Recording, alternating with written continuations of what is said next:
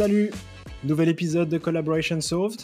Aujourd'hui, on va parler d'amélioration continue avec l'équipe de Nitro, une plateforme de rétrospective conçue pour aider les équipes distribuées à s'améliorer. Si tu veux avoir un résumé actionnable de cet épisode et d'autres trucs et astuces testés sur le terrain, pas juste en théorie, inscris-toi sur Collaboration Solved. Moi, c'est Pierre Cyril. Tu peux m'appeler PC. Bienvenue dans le podcast de ceux qui veulent changer la collaboration au travail. Et aujourd'hui, je reçois les trois cofondateurs de Nitro, Anders Rojewski. Salut. Benjamin Cotrel. Salut. Et Julien Valenté. Salut. Alors les gars, moi ça me fait vraiment plaisir euh, de, vous, euh, de vous avoir avec moi aujourd'hui parce que vous avez développé une application vraiment géniale pour faciliter les rétrospectives à distance. Et euh, quand je l'ai essayé, en fait, moi, ce qui m'a surtout plu et qu'il n'y avait pas dans les autres euh, solutions que j'ai euh, pu utiliser, c'est le fait que vous avez mis à disposition des exercices brise-glace, des warm-up, pour vraiment commencer la session et de s'assurer d'avoir une, une sécurité psychologique dans le groupe.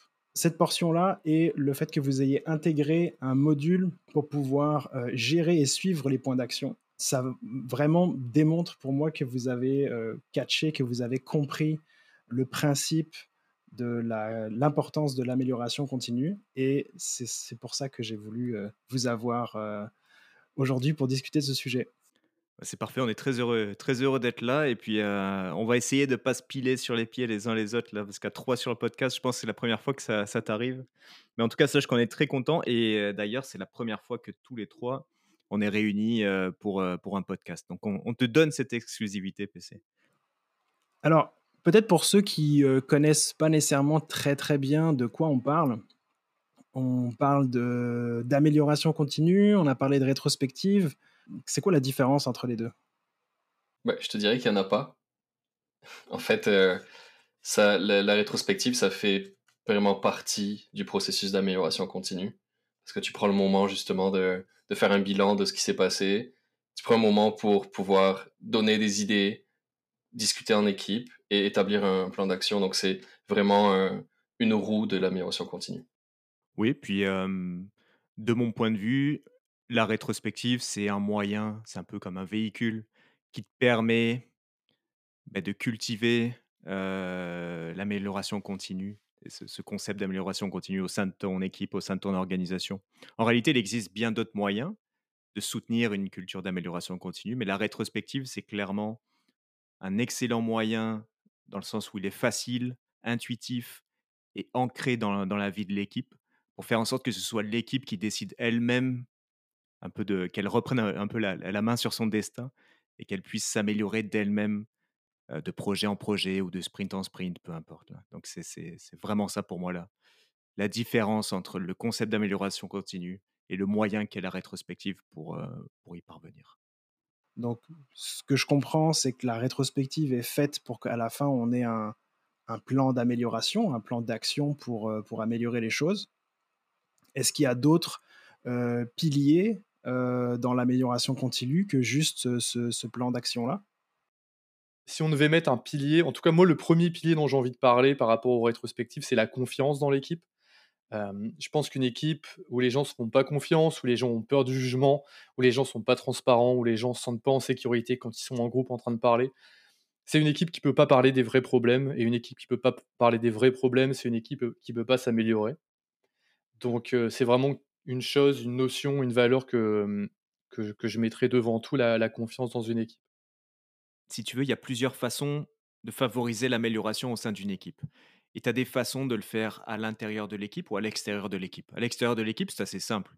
Tu peux demander, mettons, à un manager, un directeur, un VP, qui tu veux, d'imaginer ce que l'équipe devrait faire pour qu'elle s'améliore basé sur l'expérience de cette personne-là. Ça pourrait être le cas. Ou alors tu peux embaucher un consultant expert en amélioration continue, peu importe, appelle ça comme tu veux. Puis cette personne-là va dire à l'équipe ce qu'elle doit faire. Ça, c'est un peu des éléments extérieurs.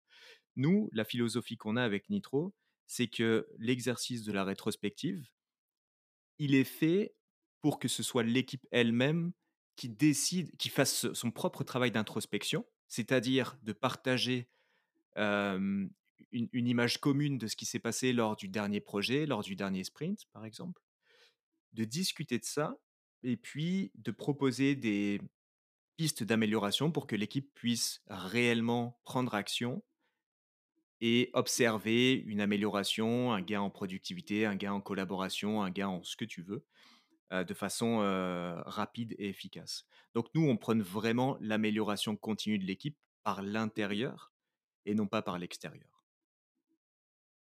Pour s'améliorer en continu, je pense qu'il faut le voir au niveau de l'entreprise. Il faut essayer un petit peu de, de détruire ce schéma, nous, donc les équipes, et eux qui sont le, le, le management. Puis justement, ça passe à travers l'introspection, l'autonomie, puis la transparence et la visibilité. Ces équipes-là qui sont autonomes et qui arrivent à faire de l'introspection, de la rétrospective et créer des, plans d'action, faut aussi qu'en contrepartie, elles soient capables d'être transparentes et donnent de la visibilité sur qu'est-ce qu'elles sont en train de faire. On peut pas demander de l'autonomie euh, euh, sans être transparent, sans donner de la visibilité, partager nos plans d'action. De cette façon, on va pouvoir justement embarquer l'équipe de management dans notre processus d'amélioration continue. Ils vont pouvoir valider justement que c'est du travail qui est aussi prioritaire que tes tâches que tu dois remplir pendant ton sprint.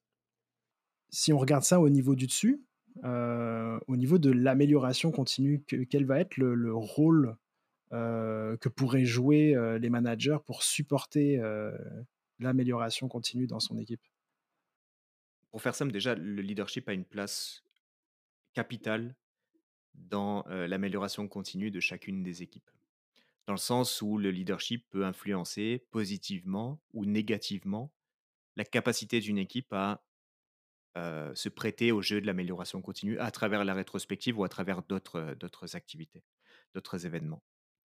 La première chose, moi, que je préconiserais là, pour maximiser les chances de succès de l'amélioration continue au sein d'une organisation, c'est que bah, tous les représentants du leadership soient bien informés, soient conscients et soient sensibilisés à ce qu'est l'amélioration continue dans l'organisation, pourquoi on fait ça, en quoi est-ce nécessaire, à quoi ça ressemble, comment on mesure, etc. Donc ça, c'est déjà une première chose.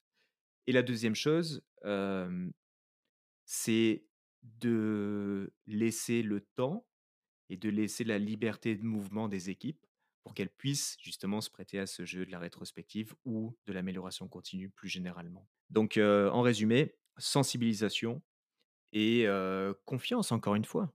Partons du principe que si les membres de l'équipe partagent effectivement à la fin d'une rétrospective le plan d'action, qui a un suivi sur ce plan d'action-là, que l'équipe communique de façon transparente et authentique sur l'avancement et sur, le, et sur finalement tout ce qui a été tout ce qui a été entrepris pour que l'équipe puisse s'améliorer. Alors à ce moment-là, comment le leadership pourrait s'opposer à ça finalement? Donc tout est question de confiance et de, et de responsabilité. Puis a quelque chose d'important aussi que qu'on oublie parfois quand on fait des rétros.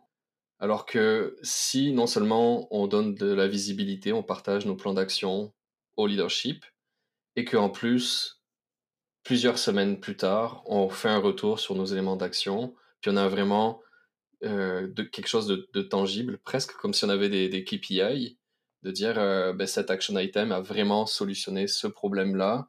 Regardez, euh, on est passé de 20 bugs par sprint à 3 bugs par sprint. Ce genre de choses, ça va faire en sorte que le, leadership va aussi embarquer avec le processus d'amélioration continue à travers les rétrospectives et va peut-être moins challenger ces une heure et demie, deux heures que l'équipe va prendre à toutes les deux semaines.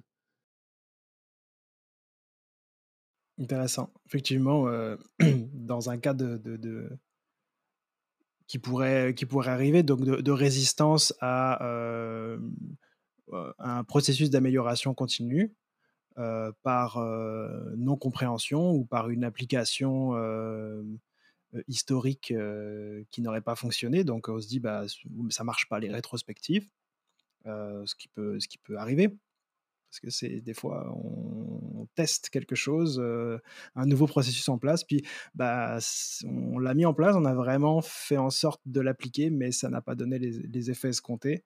La confiance, qui est le pilier que vous avez mentionné tout à l'heure, euh, euh, interne équipe et puis à l'externe de l'équipe, est vraiment essentiel, de ce que je comprends. Je pense que tu as mis le doigt sur un, sujet euh, dont on n'a pas vraiment parlé. autour de l'amélioration continue, il y a aussi l'échec. Tu peux pas faire un 100% à chaque chose que tu entreprends, que ce soit des action items, que ce soit aussi quand tu crées une nouvelle fonctionnalité, c'est impossible. Plus on donne de la visibilité aux managers sur nos plans d'action, et plus on, va construire cette confiance que on, on essaye des choses avec des bonnes intentions, puis parfois ça fonctionne, parfois ça fonctionne pas. C'est une culture aussi qu'on va développer qui va rejoindre tout ton processus d'amélioration continue. C'est la nature humaine de- d'essayer des choses, d'apprendre à faire du vélo, tomber par terre, puis apprendre l'équilibre. Donc, on, on se donne le droit à l'échec ou à l'apprentissage par l'échec. Des fois, on se rend compte qu'une fois adulte qu'on n'a plus le droit à l'échec, mais euh, c'est euh, c'est pourtant important de, de pouvoir se donner le droit d'essayer des choses euh, sans être jugé, quoi. C'est ça qui est intéressant, c'est que l'imputabilité est partagée. C'est pas toi, Pierre Cyril, qui va, devoir, répondre de de la non-efficacité d'un élément d'action, si cet élément d'action-là a été étudié, évoqué en équipe, priorisé aussi, puisqu'il y a tout un système de priorisation, lors d'une rétrospective, pour pouvoir converger vers un ensemble de de problèmes qui sont les problèmes les plus importants pour l'équipe.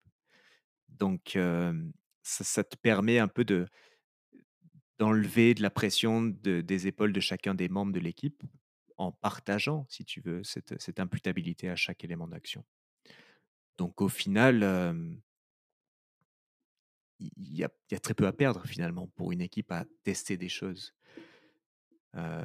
Et de toute façon, la satisfaction qu'on tire d'un élément d'action qui a permis à l'équipe de s'améliorer, à mon sens, est infiniment plus, fort et gratifiant évidemment que le sentiment d'avoir testé quelque chose qui n'a pas fonctionné, mais c'est pas grave puisqu'on s'est quand même donné les moyens d'essayer ça et puis, si c'est pas aujourd'hui qu'on a résolu, tel problème, ce sera demain en essayant, avec une autre approche.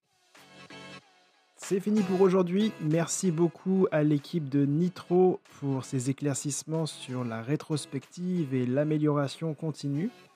Merci messieurs. Avec plaisir, merci beaucoup. On se reparle une prochaine fois pour euh, rentrer un petit peu plus en détail sur euh, comment faire des rétrospectives actionnables. En attendant, je vous invite à aller sur le site de Nitro, N-E-A-T-R-O.io, pour recevoir des résumés actionnables de cet épisode. Inscrivez-vous sur collaborationsolves.com. On se dit à la prochaine fois pour un prochain épisode du podcast qui veut changer la collaboration dans votre équipe.